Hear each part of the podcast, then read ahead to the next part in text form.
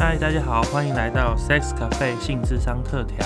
本节目由和光性智商团队制作，和大家轻松聊聊性与心理。我是郝博伟心理师，我是李竹薇心理师。那我们今天会谈的是不孕。那也许大家会觉得说，不孕这个主题不是都是医疗在处理吗？就很多的呃，可能手术啊，或者是检查都跟医疗相关。那到底跟我们性智商有什么关系呢？那我们今天也是请到那个职业跟我们分享，这个不孕的这个部分会怎么造成个人啊，或者是在伴侣之间的各种心理状况。那博伟提到不孕到底会对我们产生有哪些压力呢？其实蛮多面向的，像第一个对很多。呃，主呃很多当事人来说，他会觉得，哎，他很渴望，希望可以怀孕，然后当呃亲自体验什么叫做怀孕的过程，然后当妈妈的过程，所以他可能会有一个他个人很大的失落，觉得，哎，为什么我们没有办法顺利怀孕？嗯，所以这边先开始直接讲到比较是说。呃，我觉得其实应该是蛮多女性，我我猜也不是每个人啦，但是应该有蛮多女性在生命中某一个阶段，哎，其实我也曾经发作过，有一个真的假的？对对对，有段时间就突然觉得好想要一个小孩哦，是是是，对，想体验是什么感觉？对对，想体验看看是什么感觉。然后，但是我觉得不孕算是一个上天开的一个蛮大的玩笑，就是呃，当你有这个感觉，当你想要的时候，却发现自己呃好像不像呃。也不见得是大部分人，但也许就不像身边的人，好像就很顺利、很自然的就可以怀上小孩。那知道这件事情的时候，其实是会蛮大的打击的。嗯嗯，是的。然后这也是我们常听到，就是说，哎，他不知道他做错了什么事情，为什么要遭受这样的对待啊，这样的打击？所以常会有一种呃很个人化，觉得是我做错了什么事情，受到惩罚，甚至有些人会觉得受到报应，会有一些很自责跟罪恶的感觉在这个当中。嗯，那确实是蛮多的压力，这样子。而且我其实还有听过一种状况，是她本来在人生中也没有想过要怀孕，但可是她刚刚知道她身体有一些状况，有时候我们做一些妇科检查，也可能发现，就发现自己其实不适合怀孕的时候，就突然变得很想生小孩。是。因为他会觉得是说，我们就是这就像一个白熊概念，你这样不要想的时候，你反而会去想它。所以你当你知道你好像缺少了某一个部分的时候，你就更想要拥有它。好像呃，无论是你把它视为想要正常化，或想要经验它的什么，这个执着，呃，可以说执着吗？或者说你就是想要体验的这个心理上的状态，其实就会产生很蛮大的情绪。好，那男性呢？男性也会有这种心情嘛？因为有些时候不孕其实不见得是。呃，男生这边也可能会有女生这边的状况啊。是，那另外一方面有可能是呃，如果我们以生理上来说，有可能是男性男性生理上出呃，真的是出现一些问题，比如说精虫数真的是比较少啊，或是精虫可能比较不健康啊。在男性的方面，确实也会经历一些压力，比如说，哎，有些人就会说，呃，原来，呃，这个会涉及到一个部分，就是原来我我身体是有状况，然后这对男性来说，其实是一个蛮伤自己男性，无论是自尊的感觉，然后我像不像个男人的这个感觉，然后尤其是在伴侣当中，其实他是，呃，无论是无法启齿也好，或是对外面的关系来说，他也其实是没有办法说出来的，嗯。嗯，那我在想说，男生好像也会有时候会承担那个传宗接代的压力，嗯，所以可能来自于说，不只是自己这个性能力代表的自尊的部分，可能也会有爸爸妈妈或者身边的亲朋好友也会说，你什么时候要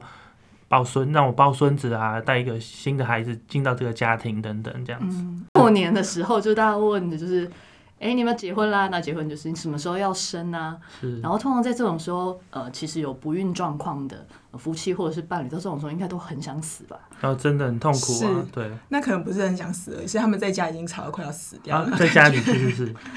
因为尤其甚至就会很抗拒过年这个，就是对很多人来说是团聚的日子。那因为很多女对女性来说，她会觉得无论今天出状况是不是在，就是身体上有状况是不是在她身上，或是在伴侣身上，其实她很为难，就是别人都是来问她的肚子，因为看得见的是她的肚子，大家不会看看到是哎你精虫是有问题的，除非你是应该没有人会在就年夜饭的时候问这个 问题，哎你的精虫还好吗？这样子，但是会问说哎你的肚子有没有消息了？这样子，这应该是只有一群那个性质相似有人自我谈到的时候才敢这样讲这样子，嗯。所以对很多时候，女性也会觉得很不公平，觉得为什么呃，如果假设真的是男性有问题的话，他会说那为什么都是来问我？然后如果假设伴侣刚好又在旁边闷呃，就是闷不吭声，然后又说对，就是我精虫问题，然后内心戏作祟的时候，这时候就是女性就会开始有很多的呃愤怒啊，会觉得说，哎，可能是你爸妈问，为什么你一句话都不说？明明是你有问题。那女性也会担心说，她如果太快的袒露说，哎，是另外一半有问题的时候，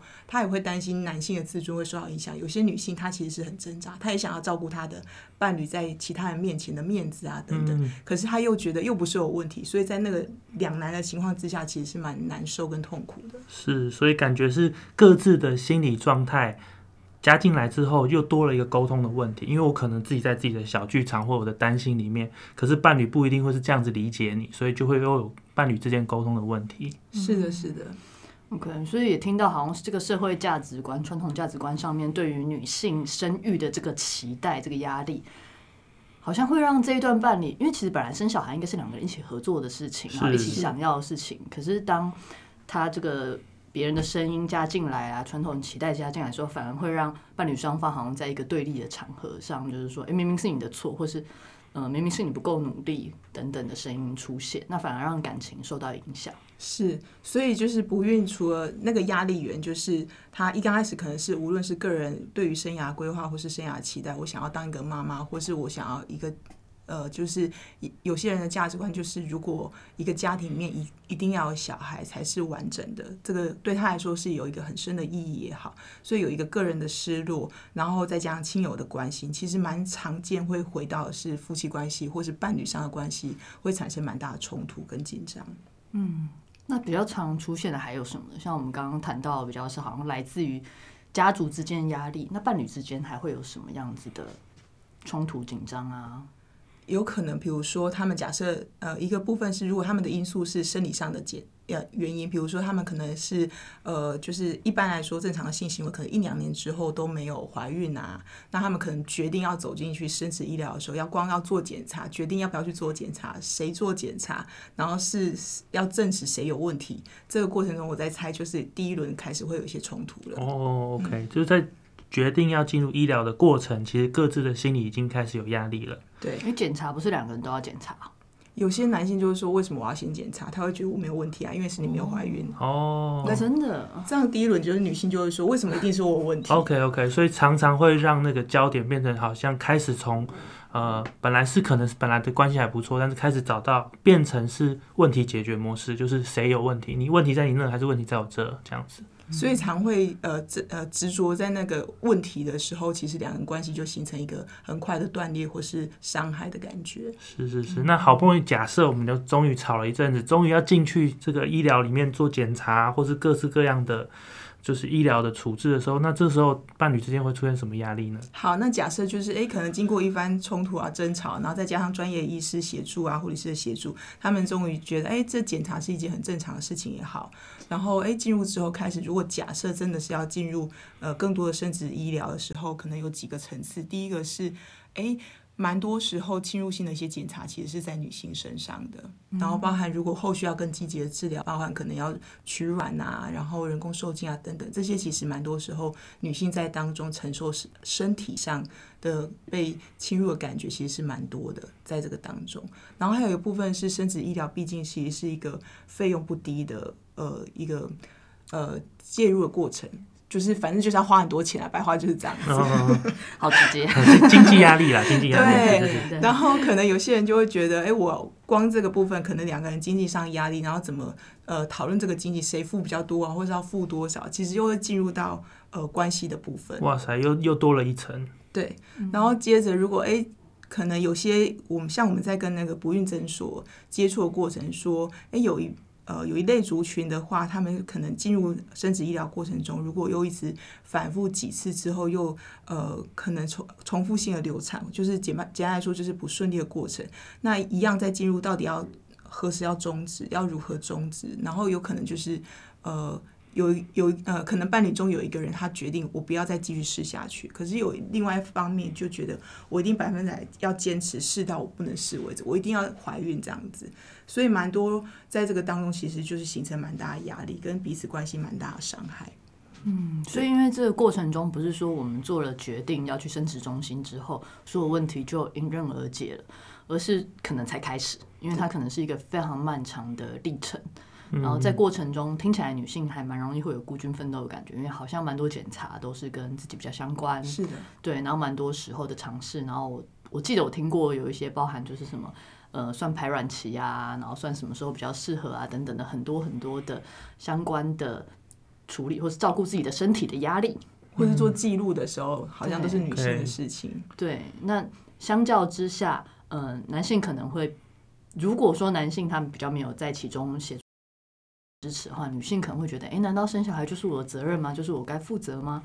对，那里面可能也会影响一些伴侣，但也有的男性好像会在另外一个部分是觉得，他其实也很想参与其中，他其实也很想帮忙，可是看着这个历程之中，他好像也不知道他可以做什么。嗯，对，无能为力的感觉，好像反正大部分都是女性要进去做检查、做各式各样的事情，但是我在旁边不知道可以帮忙什么。嗯，也就是他们好像呃，就是男性不知道具体可以做些什么，或是说些什么去呃支持他的另外一半的时候，然后如果假设今天刚好问题也是出在他身上的时候，我在猜男性要承受的压力确实是蛮大的。然后这时候其实也会有，甚至会引发很深的，无论是愧疚啊，觉得诶，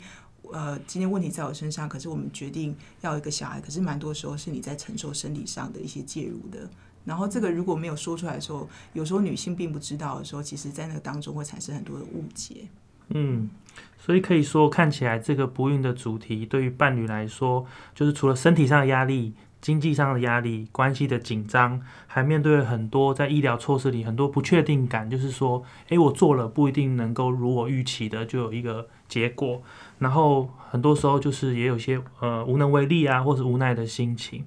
那就是对，听起来这个过程真的压力非常大。那这个会怎么影响伴侣间的性呢？因为如果假设我们是做性智商，也许这也是我们提到就是说，诶，在介入过程，有时候其实如果比如说有一些状况，其实是他们还是呃，即便在做生殖医疗过程，其实有时候医生还是会希望他们，比如说就是刚刚主委讲的，算排卵期啊，然后要比如说在某一段时间要积极发生性啊，然后看看能不能顺利自然产的情况，呃，嗯。顺利怀孕的情况下，那这时候变成他们很常会进入叫按表操课，啊按表操课，也就是性变成像是一种做功课。嗯嗯嗯，所以这时候其实对双方来说，其实蛮常见，在性里面就会产生一些感觉上的变化。比如说，他们就会形成一种压力，压力的时候，其实就是那个性欲的感觉可能会减少。然后这个性欲也有可能有些伴侣就说，因为我们之前常因为呃生育这件事情已经吵架吵很多了，嗯所以就是有些人就会说，我看到你就觉得很有压力，其实 然后就知道如果我不这么做，你也会很失望。哦所以然后又觉得反正我们就是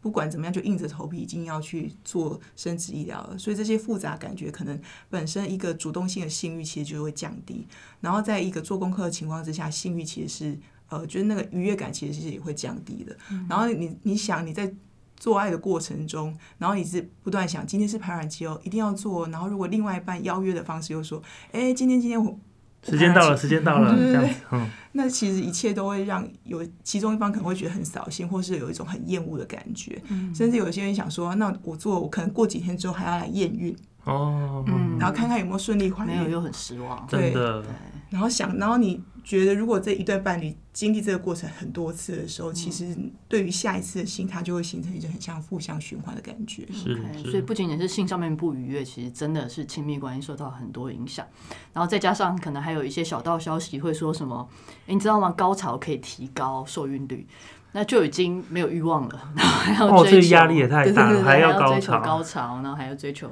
感受的话，那里面其实又更复杂了。是，然后我也有听过，就是诶有些人说啊，应该是做什么样的姿势啊，比较容易受体位，哦体位，然后或是做完之后什么静置，对。倒立静置，这这我也听过这样子。嗯。对，那这些其实就会产生有时候伴侣之间的冲突，就觉得我为什么一定要这样做？为什么是这个姿势？然后你啊，你一定就是为了生小孩才要跟我做，也会产生有一一一方会觉得你就只是一个目的性的性欲而已，嗯，呃，不一定叫做性欲，就目的性的性，因为他可能在当中他没有感觉到被吸引，或是一个被有感受到亲密的感觉。是感觉性就只是一个工具，是为了生小孩的工具而已。是的，那如果本来就已经有一些性功能障碍，或是在性生活上面本来就有一些不协调的人，在这样子的呃需要生育的这个压力跟这个状态之下，其实应该会更严重。是的。那如果以我们常呃接触到工作类群，就是刚刚主委讲的，就是如果有一些性功能障碍的话，然后我我觉得现在应该逐渐就是这这方面意识比较多一点，有些人就会在这个过程中会主动寻求一些来和光寻求一些协助，所以我手上经验到有些确实是因为要为了怀孕上准备，然后有一些性功能障碍，然后而来寻求协助的。嗯，但我觉得可以来寻求协助，算是很不错的。蛮多人在这个阶段的时候，其实都只会把焦点着重在身体功能上，然后医疗行为上面，而完全忽略了自己心理上面跟伴侣关系上面的重点。是对，然后好像觉得反正就要达成这个目的，好像达成这个目的之后，之后就可以过着幸福快乐的日子了，而忘记就是其实最重要的。嗯，不论这个孩子他什么时候来，最重要是你的伴侣的关系能不能能够维持，亲密感能够维持，反而是忘了这个部分。是因为我们看到是，如果以一个人一生的发展来说，生育其实是呃生涯中的其中一个阶段，有可能你顺利怀孕之后，你知道在这个过程中，无论是你。做生殖医疗，可能过程中如果很多的冲突，或者包含你们性关系的冲突，势必会对你们未来的关系也产生一定程度的影响。尤其如果呃，我们知道怀孕过程之后还要生小孩，生小孩你要育儿，你就知道那个其实压力是很大的，就是这样子。对对对，就是。就是变动是接踵而来的，那何不是这个？就是刚刚主委讲的，哎，从来没有人想过说，以不孕不是只有生理上，是心理上如何彼此之间伴侣成为一个亲密上的锻炼跟呃重新连接的方式。我在猜测才是比较重要一件事情。那我们假设刚刚听到，其实真的有各式各样压力，然后其实心理这个部分。觉得是我们都很关注的。听到刚刚的历程，就会知道说，不是只有身体需要去做各式各样的处理或处置，心理上也是需要很多的支持。那假设这样子的状况啊，这样的这样的伴侣或是当事人的话，诶，我们可以给他们一些什么提醒吗？或者是如果是我们，我们会怎么做？那如果以刚刚博伟呃询问的是说，哎，面对不孕的一些心理上的调试啊，或者照顾的部分，其实大概有几方面就是是蛮重要的，或许或许对很多人来说，其实是已经还蛮常知道的事情。就是第一个，一定是要自我照顾为主，就是在这个当中，无论是呃。蛮多的时间，其实要面对不孕的这个感觉、这个感受，无论是你找呃相同族群的一些支持团体，就是比如说有一些不孕团体啊，或是你身边亲朋好友，稍微去整理或是疏解一下这个感受，其实找到支持，我觉得才是很很重要的一件事情。的确，因为刚刚提到，其实有很大一部分的那个压力来源，其实就是来自于所谓的亲朋好友。嗯，是对。那如果有办法，他们沟通，让他们变成是支持你的呃助力，而不是给你压力的，也就是说。嗯，知道我有这个状况，然后我们可以讨论，你可以帮我一起去分享这其中可能面对的种种心情，而不是一直给我压力，要我赶快生小孩。是对。那如果可以做到这样，那其实应该是会有蛮大的帮助跟调节。是。然后刚以刚刚主委讲到，就想到的是说，哎。我们刚刚最前段有提到，就是亲朋好友其实是有时候是一个蛮大的压力，尤其如果假设过年到了，所以你就会知道是说，常比如说，哎，长辈在关心，或是朋友在关心，一句话可能就是不小心会刺伤到你。那我在猜，你们事先你们两个伴侣要共同协商出一个如何对外应应之道，是如何讲场面话，站在同一阵线上，这样子不可以把球。就是推给多 对方这样子。对，无论你们决定要谈斗，呃，我们呃，我就是你们要谈谈斗到什么程度，你们可能决定不公开你们到底是谁的问题，我觉得都是一个蛮好的选择。是是是，先设定那个界限，不要让这些敌军一直这样压袭过来，这样子。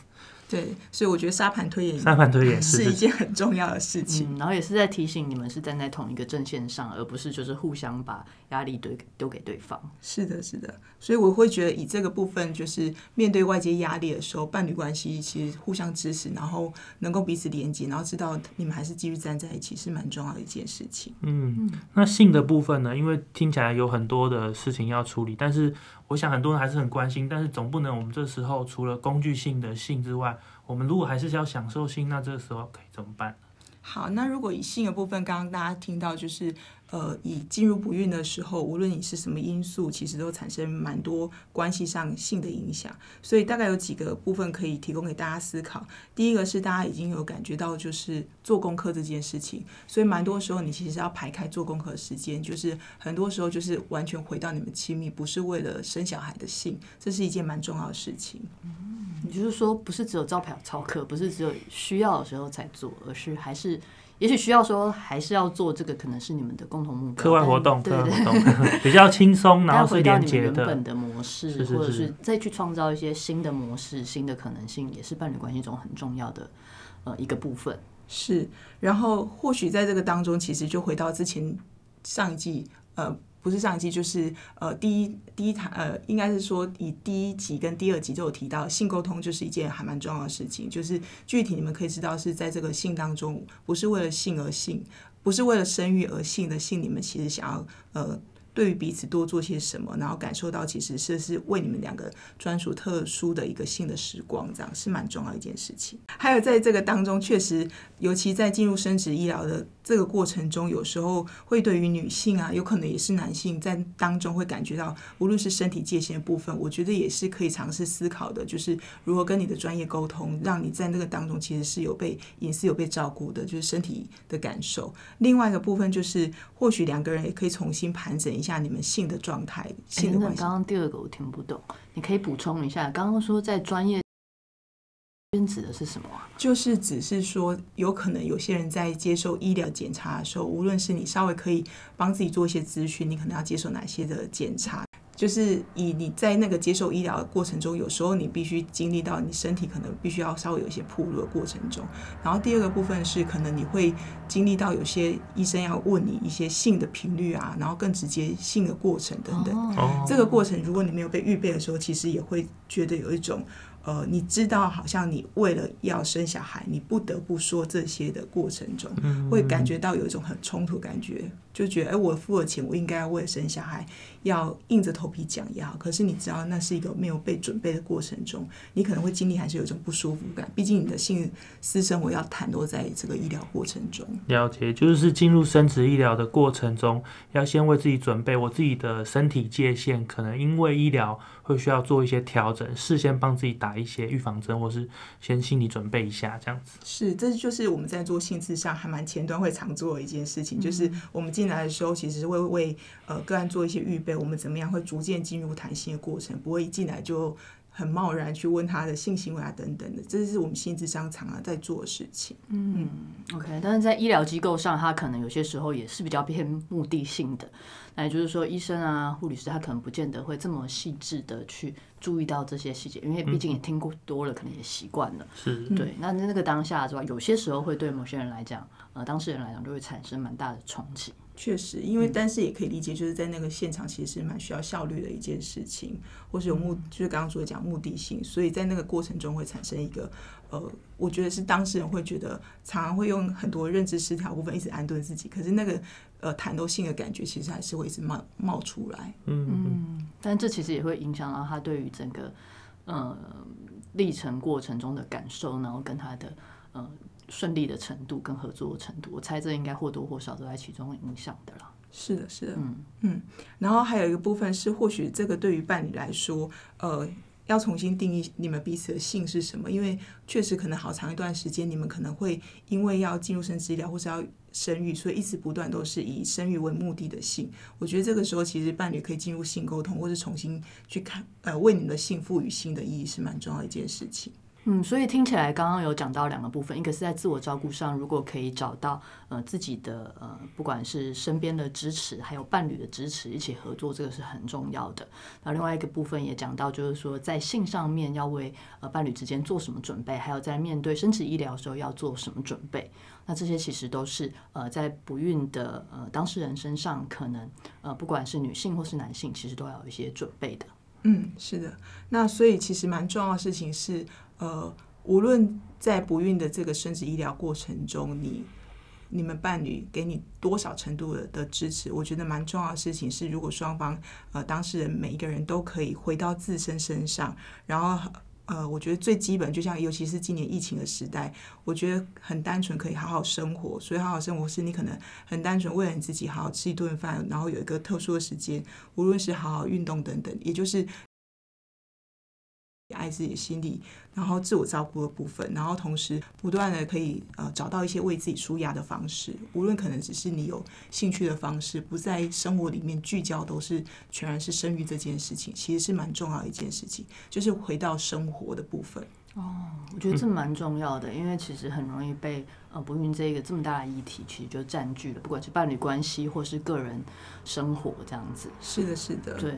那怎么让自己还是保有自己的人生，然后还是可以享受人生，而不是只是占据这件事情不解决，好像就没有办法继续走下去的感觉。是，然后或许这确实是一个难熬过程，但是确实也可以透过不孕这个历程，可能不会有一个立即的答案，可是你可能对于你自身来说，可以有一个可能性是不断思索这件事情，呃，在这个生涯里面，它可能对你来说可能是一个什么样的意义。